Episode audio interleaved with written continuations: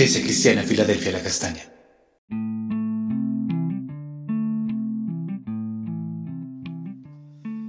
Buenos días, bendecida Iglesia Filadelfia La Castaña, una puerta abierta en el cielo. Hoy veremos un paralelo, una comparación o la diferencia entre las riquezas del justo y las del el injusto. Leemos en Proverbios el capítulo 10, versículo 15 al 17, en la nueva versión internacional. Las riquezas del rico es su baluarte, la pobreza del pobre es su ruina. El salario del justo es la vida, la ganancia del malvado es el pecado. El que atiende la corrección va camino a la vida y el que la rechaza se pierde.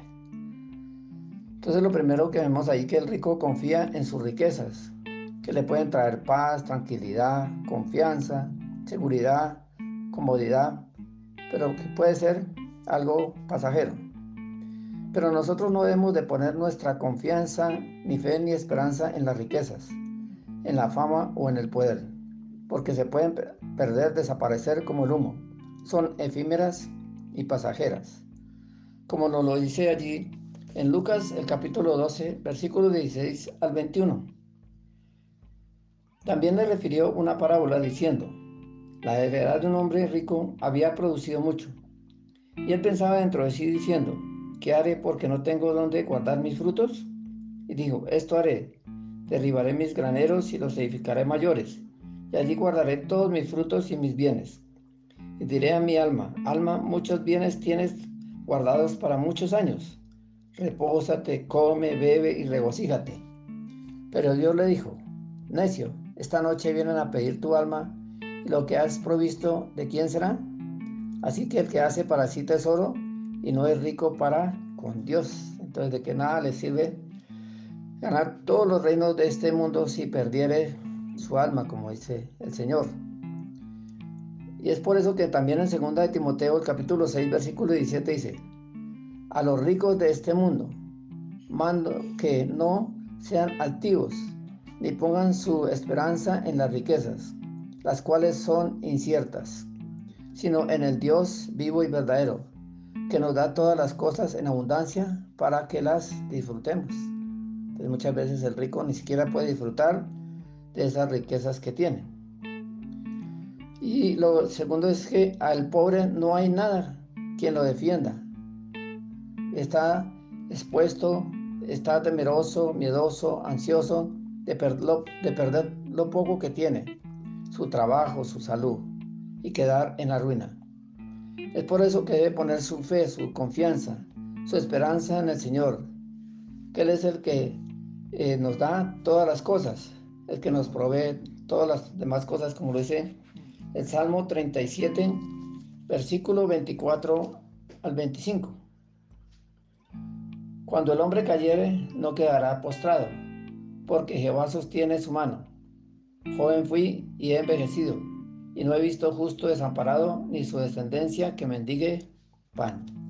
el Señor nos desampara para los que hemos sido justificados, los que hemos sido salvos, los que ponemos nuestra fe, nuestra esperanza en el Señor, como dice Mateo 6:33.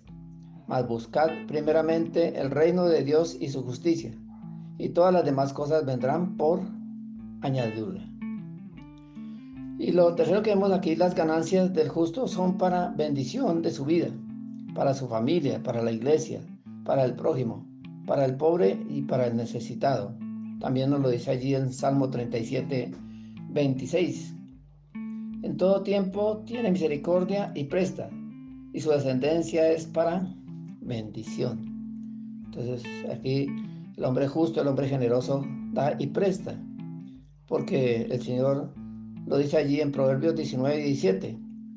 A Jehová presta el que da al pobre, y el bien que ha hecho se le volverá a pagar. Y el Señor le retribuirá con larga vida, con bendición y salud, y una buena descendencia. Mas la ganancia del malo, del malvado, del deshonesto, del corrupto, del delincuente, del, traficante es para su ruina, para pecar y para perderse más, para muerte, para perder eh, toda su salud y demás cosas. Por eso también lo dice el Salmo 34, 16. La ira de Jehová está en contra de los que hacen mal, para cortar de la tierra la memoria de ellos. Entonces aún serán cortados y su descendencia también desaparecerá. El otro aspecto que podemos observar en este pasaje dice porque el que atiende el consejo, la corrección y la disciplina del Señor tendrá larga vida, aquí en la tierra y en la eternidad. Pero el que la rechaza, hierra, se equivoca, se pierde y no llega lejos. Puede perder su vida a la mitad de sus días, como lo vimos en Proverbios el capítulo 2, versículo 22. En cambio, los malvados serán eliminados de la tierra y de ella serán arrancados los prevaricadores. Oremos. Gracias Señor por todas las bendiciones que tú nos das, sean muchas, sean pocas, sean físicas o espirituales. Que nuestra mirada no esté puesta en las riquezas de este mundo, sino en las riquezas celestiales que son eternas. Gracias Señor porque a pesar de las circunstancias en que vivimos, tú nunca nos desamparas, nos provees y nos traes la bendición. Te pedimos que tú nos ayudes con tu Santo Espíritu a aceptar el consejo, la disciplina tuya, porque tú tienes una puerta abierta de salvación y de vida eterna para cada uno de nosotros. Amén.